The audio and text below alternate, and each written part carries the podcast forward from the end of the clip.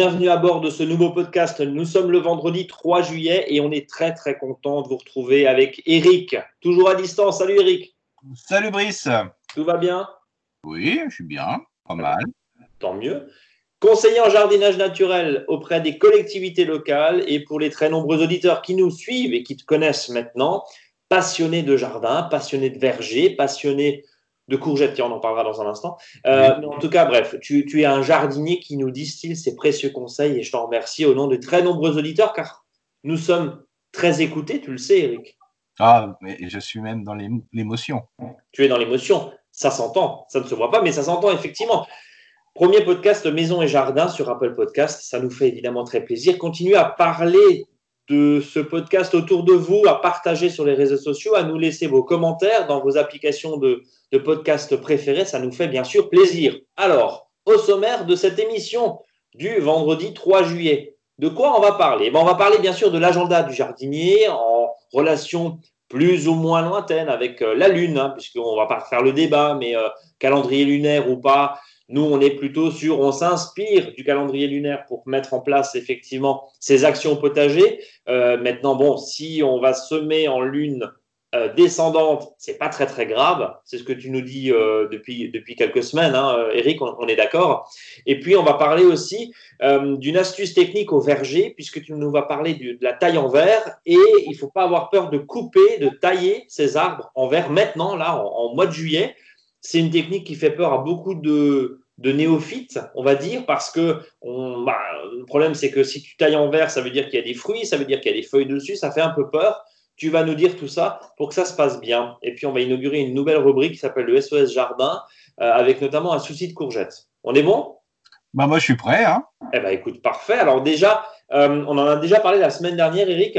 Euh, fin juin, début juillet, c'est un petit peu l'acte 2 au potager où, d'une certaine manière, on peut ressemer, planter pas mal de choses et préparer tout doucement l'automne. Alors pour ceux qui avaient peut-être un carré potager ou euh, une terrasse qu'ils ont aménagée pendant le confinement, ils ont peut-être un peu délaissé parce qu'ils ont repris le travail. Et eh ben là, l'idée c'est de se dire attendez, c'est pas trop tard, continuez à semer. Vous pouvez ressemer si les premiers essais n'ont pas marché.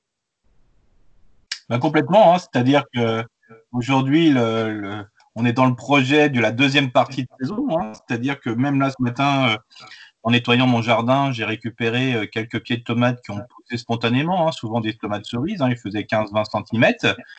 Les autres faisaient une 50, 60 cm, donc là ça poussait tout seul. Là, on pourrait imaginer pour ceux qui ont oublié de, de planter de tomates, d'en remettre. Alors bien sûr, on aura plutôt tendance à avoir des tomates cerises, mais jusqu'au mois d'octobre, novembre, euh, comme l'année dernière, euh, ça permet encore d'avoir 2-3 mois où la production de tomates sera pas mal. Alors, à côté justement de ces tomates, euh, Eric, ça c'est ce qu'il s'agit de, planter. On peut planter hein, jusqu'à dimanche et dimanche, on rentre dans une lune ascendante, donc on va pouvoir semer. Alors justement, euh, et puis d'ailleurs, si vous avez loupé le précédent podcast, n'hésitez pas à nous réécouter. Puis n'hésitez pas aussi à vous rendre sur le blog monjardinbio.com, euh, sur notre, blog où on reprend un petit peu tout ce qu'il faut faire au fil des semaines. Phase de semis, euh, qu'est-ce qu'on peut encore planter, Eric, à partir de, dimanche? À semer, on peut, là maintenant, le, légume qui est roi, c'est vraiment ce légume fruit, hein, qui sont les haricots verts. Donc là, on peut choisir différentes variétés, hein, qui soient beurre, qui soient verts sans fil. Moi, j'aime bien le, le contender. Hein, c'est une, variété qui est vraiment mange-tout, qui est vraiment assez sympathique. Euh, bon, pour les haricots rames, c'est un peu juste. Hein, on peut encore se permettre d'en semer, mais c'est un peu juste. Mais les haricots nains, il n'y a vraiment aucun souci. Alors, le choix peut se passer sur euh, soit en ligne ou soit en pocket. Donc euh, là, par exemple, je vais faire à partir de lundi un semis de haricots verts plutôt en ligne, c'est-à-dire une graine tous les 3 cm, tout simplement parce que je manque un petit peu d'espace entre deux rangs d'autres légumes. Donc, je vais plutôt le faire pour avoir moins de haricots qui soient un peu touffus. Quand on le met en poké, c'est un peu plus touffu. Donc, euh, voilà. Hein, et ça, on peut le faire jusqu'à début août, hein, parce que si on fait, on compte début août plus 60 jours à peu près, on arrive début octobre. Donc, il n'y a vraiment aucun souci. Alors, tu nous parlais justement des haricots. On a parlé la semaine dernière, hein, plutôt en ligne, plutôt en pocket. Tu viens de nous détailler un petit peu les, deux techniques. Euh, il y a les pour, il y a les contre. Bon, après, chacun fait comme il a appris aussi. Euh, il y a aussi d'autres choses, des, j'allais dire des, légumes racines, pour le coup. Euh, c'est les betteraves, les blettes. On peut encore semer des betteraves et des blettes, Eric? Alors oui, bien sûr, les betteraves rouges ou d'autres couleurs, on peut en mettre. Hein. Alors là, il faut pareil, hein, il faut que le, sol soit quand même bien frais, sinon on risque d'avoir beaucoup de feuilles et pas trop de racines, mais il y en a une autre racine qui peut être intéressante. Euh, ça, va être tout ce qui est voilà, euh, de la famille des brassicacées, hein, c'est-à-dire le navet, par exemple. Hein, alors, pas forcément euh, le navet d'hiver. Hein, on peut encore mettre du, navet, un peu du navet blanc ou du navet de Nancy le navet, ce qu'on appelle boule d'or, on peut encore attendre. Euh, on, le fera peut-être début août, hein, ce sera quand même mieux. Mais là, tout ce qui est navet blanc ou navet de Nancy, euh, c'est avec grand plaisir qu'on peut encore en mettre. Et là aussi, euh, il faut que le sol soit bien frais parce qu'une fois que ça a commencé à germer, il faut sans arrêt vraiment arroser pour éviter que le, navet monte qu'en feuille ou qu'il devienne un peu trop fort. Les rutabagas, alors tiens, euh, j'ai une petite colle. On, entend des fois que les rutabagas est un navet, certains les présentent comme des choux. Euh, c'est quoi le rutabaga? Bah, bah on, va, se mettre d'accord avec tout, avec tout le monde. Hein. C'est ce qu'on appelle le chou navet. Hein. Donc comme ça, ah, euh, on, est, tranquille comme ça. bon là, c'est faut, faut, faut se dépêcher. Hein. Bon là, c'est en ce moment, on peut le semer, mais il faut savoir que bon, faut voilà, c'est vraiment le dernier moment. Une fois que ça va arriver le mois d'août, ça va être un peu trop tard.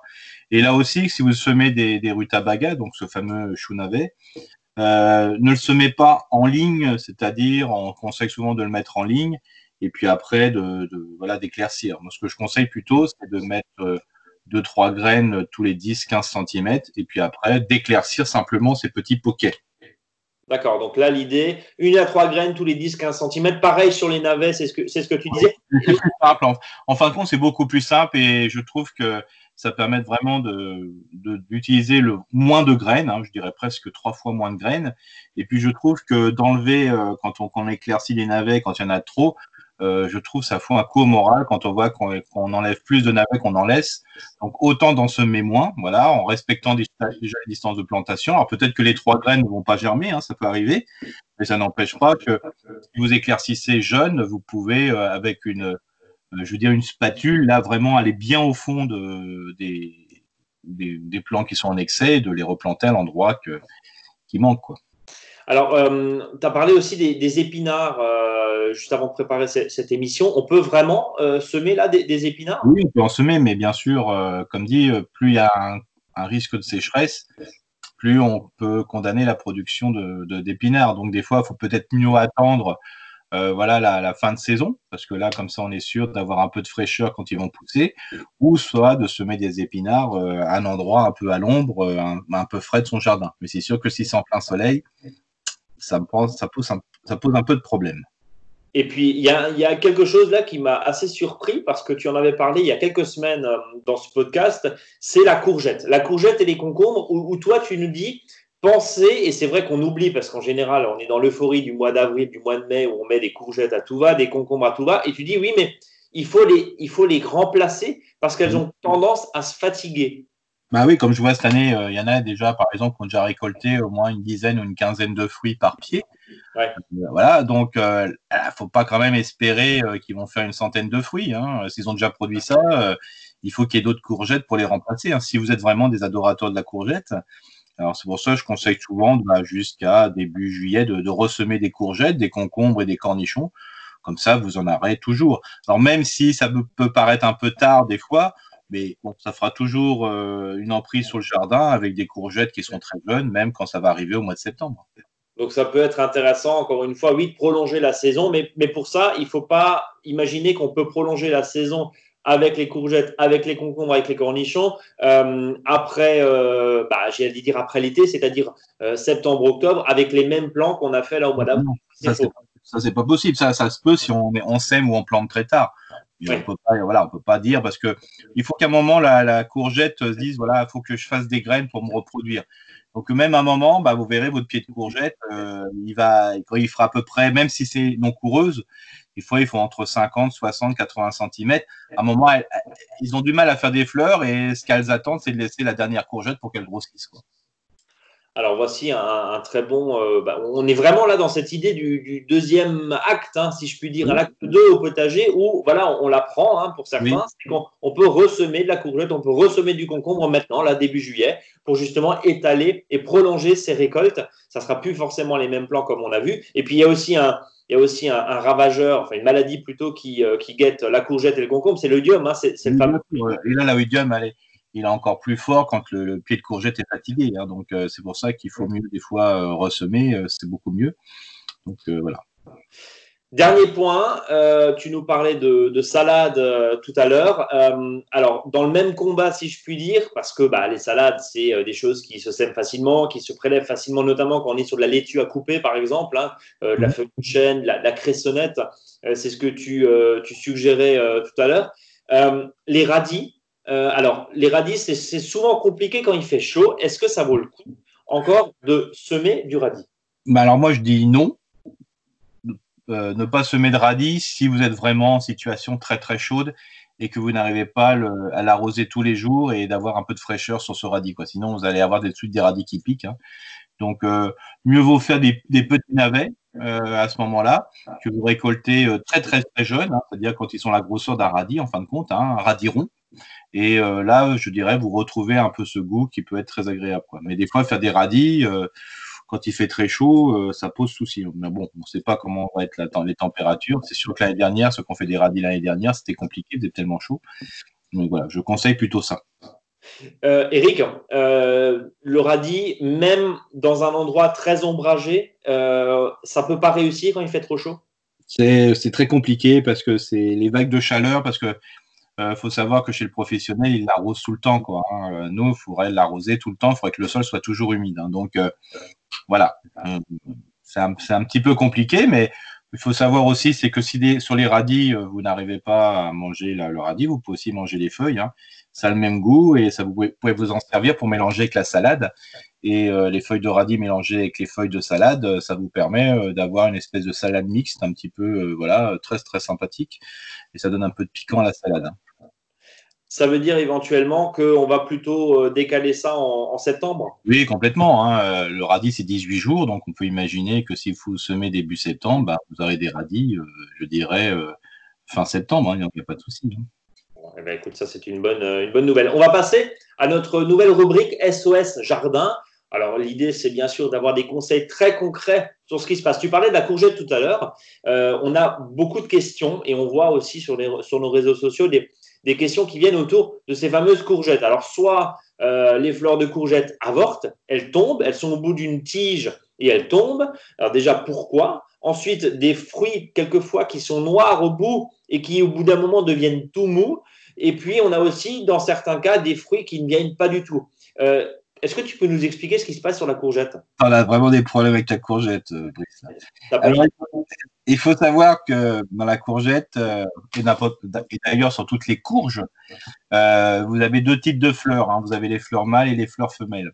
Alors les fleurs mâles sont de la même couleur que les fleurs femelles. Hein. Ça, il y a dessus, voilà, ça ressemble à la. Les deux se ressemblent. La seule petite différence, c'est que les fleurs mâles sont souvent au bout d'une tige qui sont assez fines et donc, ces tiges assez fines, euh, il n'y a pas, de, il a pas de, renflement à la base euh, qui donnera la future courgette. Donc, c'est quand même facilement reconnaissable. Mais, mais, mais qu'est-ce qui décide et qui décide euh, de la proportion, j'allais dire, fleur mâle, fleur femelle? Parce que les fleurs mâles, en fait, elles ne servent à rien. Bah si, elle va quand même féconder les fleurs femelles.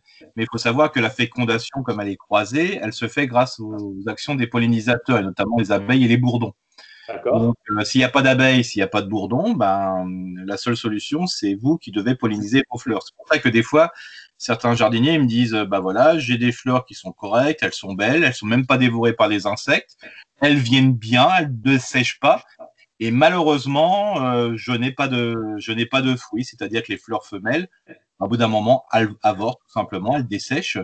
Là, c'est un problème de pollinisation. Hein. Il faut absolument que des insectes pollinisateurs puisse aller d'une fleur à une autre pour déclencher, je dirais, euh, cette pollinisation qui va devenir après une, fécondation. Il faut que le pollen passe de la fleur mâle à la fleur femelle. Oui, comme finalement sur les tomates et comme surtout, euh, bah, surtout ah sur les tomates, c'est d'auto-fécondation. Donc c'est même si les pollinisateurs sont pas forcément là, euh, bah, la tomate peut s'autopoliniser, donc il n'y a pas de souci, la fleur de tomate s'autopolise. Alors que là, c'est pas pareil, il faut que ça passe d'une fleur à un autre et surtout d'un pied de d'un pied à un autre. Alors si vous êtes tout seul avec votre courgette dans la nature, bah c'est pas sûr que vous ayez des, des plants. Il faut qu'il y en ait d'autres. C'est pour ça qu'on a eu beaucoup de difficultés à récupérer les les graines de, de courgettes ou de courge hein, globalement parce que c'est une pollinisation croisée. Il ne faut pas oublier qu'il faut à peu près euh, entre 5 à 10 passages d'une abeille pour, sur une fleur pour pouvoir polliniser l'ensemble. Donc, euh, quand il fait trop chaud, euh, quand le temps est trop froid, quand il pleut de trop, ben, les pollinisateurs ne jouent pas leur rôle. Bon, voilà, quand c'est des problèmes climatiques, bon, ben, voilà, c'est un peu comme nous si on veut sortir ou pas au jardin, mais le problème, c'est que c'est souvent des problèmes de, écologiques, c'est-à-dire qu'il ben, n'y a peut-être plus assez d'abeilles, il n'y a peut-être plus assez de pollinisateurs. La solution, c'est quoi? C'est euh, de semer ces fameux mélanges fleuris, de, planter de la fleur autour pour les attirer justement vers sa planche de courgettes Eh ben non, eh ben non. Eh ben non. C'est-à-dire que c'est pas parce que vous allez semer des fleurs que vous avez forcément des pollinisateurs. D'accord. Il faut absolument que ça soit un ensemble, c'est-à-dire par exemple si vous êtes dans des jardins familiaux, bah, si vous êtes le seul à semer des fleurs dans votre jardin ou à laisser venir des fleurs sauvages ou des fleurs qui se ressèment d'année en année, hein, avec euh, voilà, euh, bah, ça suffit pas. Il faut aussi tout le monde joue ce jeu. Quoi. Pour l'abeille, il faut ce qu'on appelle, et les autres pollinisateurs, il faut ce qu'on appelle des corridors, qu'on appelle techniquement des corridors écologiques, hein, c'est-à-dire des zones qui sont assez grandes, même parfois ça peut être allongé, hein, c'est pour ça qu'on peut appeler ça corridor, de manière que les abeilles puissent venir de leur lieu de refuge, hein, qui peut être euh, l'abeille, je veux dire euh, l'essaim qui va être sauvage, ou l'essaim dans la ruche, ou pour les bourdons, les bourdons, ce sont des, insectes qui sont plutôt au sol. Mais euh, si vous êtes euh, à 2 ou 3 km d'un dessin ou de ruche ou, autre, s'il n'y a pas de fleurs en entre, bah, l'abeille ne va pas forcément venir chez vous. Quoi. Et donc, il faut que ce soit un, projet qui soit pas simplement individuel, mais collectif.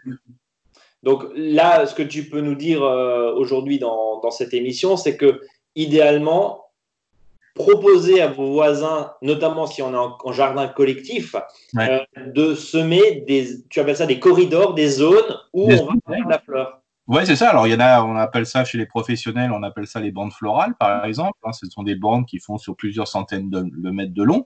Et donc là, ça permet justement de créer du lien entre les, entre les, zones de, où sont, où se réfugient les, les pollinisateurs et son jardin. Alors, bien sûr, l'idéal, c'est d'avoir aussi ces zones de, de refuge dans son jardin, quoi. Alors pour ça que des fois, il y a des gens qui disent j'ai bien fleuri mon jardin et ça se passe pas bien, j'ai pas beaucoup d'abeilles. Bah oui, mais il faut absolument que tout le monde joue le jeu, quoi.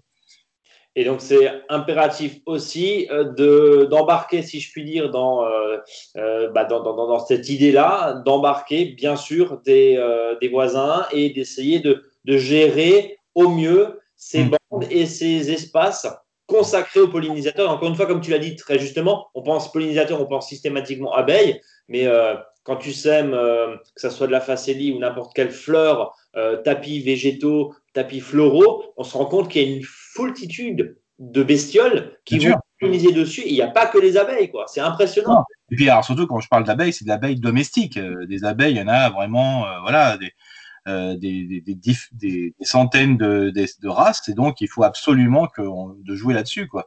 C'est ça qui est important. Alors bien sûr, ça fait toujours rire de voir des Chinois et des Chinoises euh, polliniser à la main les arbres fruitiers, mais moi ça m'amuse pas trop.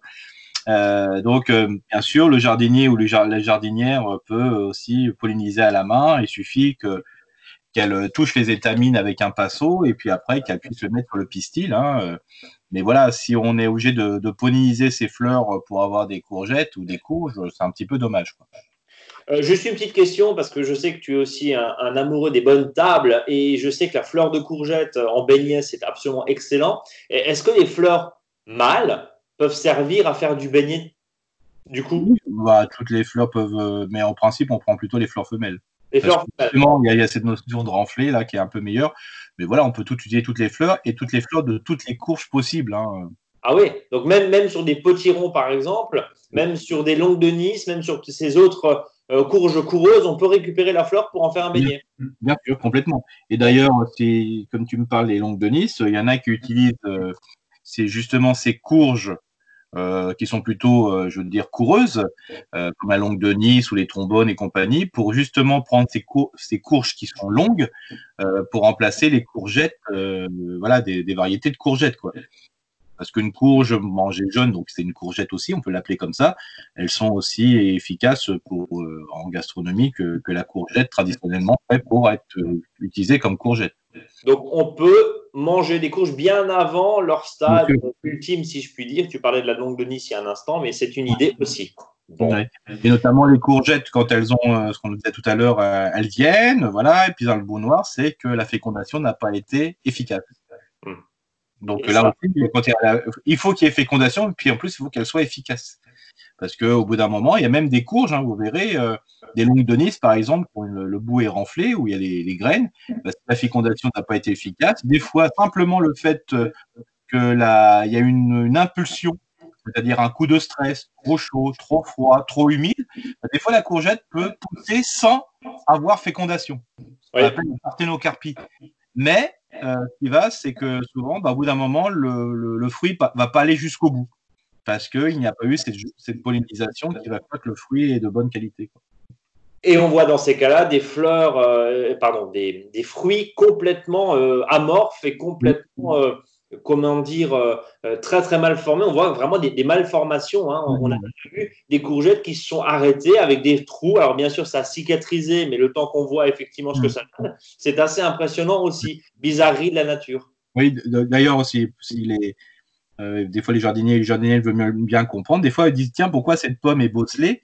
Là qu'elle est une pomme, voilà euh, je veux dire de n'importe quelle variété, bah, ce qui se passe, c'est que si vous coupez la pomme en deux, bah, la partie où il y a tous les pépins, la pomme est bien enflée, comme normalement, là, sa forme, et la partie où il y a moins de pépins, où il y a des fois des pépins qui sont tout plats ou tout blancs, bah, cette partie est beaucoup moins enflée.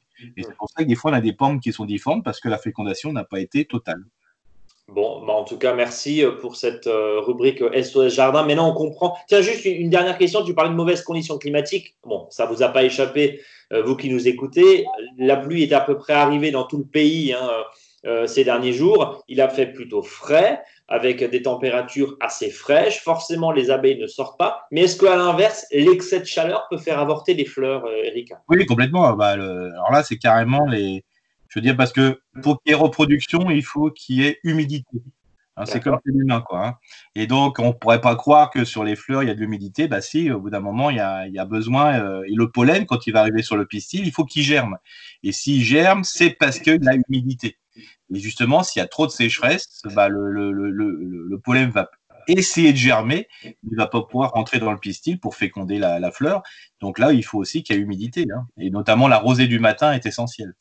Donc, évidemment, ça, c'est des critères et j'allais dire des situations qu'on ne maîtrise absolument pas en tant que jardinier. Donc, à part, euh, à part être patient et prendre son mal en patience et manger autre chose, ben, il n'y a pas d'autre chose à faire. Quoi. Bah, et favoriser la rosée, on peut être quand même acteur, hein. c'est-à-dire qu'en mettant du volume dans son jardin, si on met différents niveaux de volume dans son jardin, on crée une certaine humidité. Par exemple, si on met des courgettes euh, à proximité de framboisiers, on met des courgettes à proximité d'autres arbustes et compagnie, bah, vous créez ce qu'on appelle des microclimats. Et s'il y a microclimat, il y a rosée. Bon, et rien à voir avec le verre de rosée, bien sûr. Euh, évidemment. Oui. Eric, on va filer avant de terminer cette émission au verger. On va parler de cette fameuse taille en verre. Alors moi, ça, ça me passionne à ce que tu me dis parce que on a, c'est ce que je disais au début de cette émission, était assez d'accord. Hein, quand tu rencontres euh, les gens dans tes ateliers que tu, proposes euh, là dans l'est de la France, ils disent ouais mais attendez, moi je n'ose absolument pas toucher un arbre fruitier où il y a des fruits, où il y a des feuilles, où la sève circule. Et toi tu dis au contraire, c'est maintenant la bonne, la bonne, euh, la bonne opportunité, c'est maintenant le bon moment. Oui, c'est ça. Alors surtout, alors il y en a un qui est vraiment facile, c'est sur les cerisiers, parce que là, globalement, la plupart des variétés de cerises sont cueillies, à part certaines variétés euh, acides et compagnie. Mais là, là, on peut vraiment faire une taille en verre complète, hein. c'est comme si on se trouvait à l'automne. Bon, avec un peu plus, un petit jeune, c'est qu'il y a des feuilles, mais je, mais par contre, le fait de faire de la taille en verre, c'est-à-dire, euh, ça veut dire tout simplement faire des la taille quand il y a des feuilles, bah, les, les arbres permettent une cicatrisation plus rapide. Et en plus, il faut savoir que fin septembre, l'arbre est en équilibre euh, entre son système aérien et son système racinaire. C'est-à-dire que là, les feuilles et compagnie grâce à la photosynthèse, ont permis de, faire de la matière organique, aussi bien des feuilles, des branches, des fruits, mais aussi des racines. Donc là, il y a un équilibre. Si on fait une taille qui est après, je dirais, le mois de septembre, euh, bah, qu'est-ce qui va se passer? C'est qu'il y aura trop de racines, il y aura un potentiel de racines supérieur au potentiel de branches. Et en sachant en plus que l'arbre met ses réserves au sein de ses racines quand l'hiver arrive. le printemps arrive, bah, les racines, hop, ils vont jouer leur jeu de capteur de nutriments et de flotte. Et s'il manque des branches, ça va s'exprimer dans ce qu'on appelle les yeux dormants qui vont donner ce qu'on appelle les fameux gourmands. Donc euh, le fait de tailler en verre euh, va permettre justement d'équilibrer euh, la quantité de feuilles et de racines pour le mois de septembre et octobre, et ça va être une taille qui va être moins poussante au printemps, d'où l'intérêt de le faire en ce moment. Alors bien sûr, pour le cerisier, c'est simple, hein, parce qu'il n'y a plus de cerises. Donc euh, là, on n'a pas peur d'y aller. Euh, là, on peut tailler normalement, hein, tout simplement. Par contre, euh, je comprends les, jardiniers et les jardinières, quand il faut qu'ils aillent sur du pommier ou du poirier, des prunes type quetch ou mirabelle, quand il y a encore les fruits dessus. Alors bien sûr, on ne va pas couper des branches où il y a des fruits, sauf s'ils sont en excès ou mal placés, parce que de toute façon, les fruits en excès et mal placés donnent rien. C'est-à-dire qu'ils vont être mal, mal alimentés, ils sont mal ensoleillés, donc ils vont donner des fruits de mauvaise qualité, ils vont souvent rester verts, notamment chez les mirabelles, par exemple. Hein. Mais là, ce qui est important à faire, le, job, c'est d'enlever tous les gourmands. C'est-à-dire des pousses qui font pour les poignées jusqu'à 3 mètres de long euh, au, mois de, au mois de novembre. Donc, euh, l'idéal, c'est plutôt de les enlever maintenant. Et donc, le fait d'enlever ces branches en excès va permettre de de garder cette dynamique, cette vitalité pour alimenter plutôt les branches qu'on doit laisser. Comme ça, on va mieux former des branches, des rameaux qu'on souhaite laisser. Puis les gourmands qui font souvent de l'ombre et qui prennent la place euh, à des organes euh, qu'on n'a pas souhaité, hein, donc les, enfin, les, gourmands les a pas souhaités, il faut les couper en ce moment. Déjà, si vous enlevez tout ça, c'est déjà beaucoup. Si vous enlevez déjà toutes les pousses qui poussent en dessous du point de greffe, c'est déjà génial. Et en plus, si vous enlevez euh, toutes les pousses, qui sont aussi des fois très vigoureuses, qui viennent du sol à proximité de l'arbre, hein, qui repoussent sur des bourgeons euh, qui sont sur les racines, bah là aussi. Donc si vous faites déjà tout ce grand ménage, vous verrez qu'à l'automne, il y aura beaucoup moins d'actions à faire de taille. Il faut savoir que plus la plaie est petite, moins il faut mettre quelque chose dessus, parce que si vous mettez quelque chose dessus, euh, vous risquez de faire une espèce de croûte et sur la croûte, euh, bah, sous la croûte, il peut y avoir des champignons qui se développent, hein, notamment si vous mettez euh, un mastic un peu collante, là, enfin collante surtout au début, bah, il peut y avoir des champignons. Donc, plus la plaie est propre et plus l'arbre a la capacité de réagir contre une plaie, bah, il faut le faire dans ce sens-là. C'est pour ça que la taille en verre n'implique aucun, aucun masticage et compagnie. D'ailleurs, même la taille d'hiver. Hein. Il faut vraiment que les plaies soient très grosses et encore, plus la plaie est propre, bien coupée, bien. D'ailleurs, l'outil idéal, c'est quand même la scie arboricole. Hein. Voilà, comme ça, on est, on est bien équipé, on est tranquille et on a effectivement une plaie parfaitement propre. Eric Oui. On n'a plus qu'à se souhaiter un bon week-end. Et puis le fond dicton du jour, pardon, là, je voulais raccrocher avant. Non, non, bien sûr, vas-y, on t'écoute. Alors, un jardinier qui fait de la taille en verre sans réfléchir peut rester de glace devant les branches qui tombent. Plus poétique. Mais c'est bien des fois de la poésie euh, au jardin, tu le sais très bien, Eric. On vous laisse méditer en tout cas là-dessus. Merci de nous avoir suivis, merci de nous avoir écoutés. Je dis toujours un bonne nuit, peut-être vous nous écoutez en, train de trouver le sommeil. Voilà. Abonnez-vous à notre newsletter qu'on vous envoie tous les vendredis en fin d'après-midi. Consultez notre blog également et puis retrouvez-nous sur les réseaux sociaux Facebook, Instagram, Twitter. Salut à tous. Merci beaucoup, Eric. À bientôt. Bon jardinage.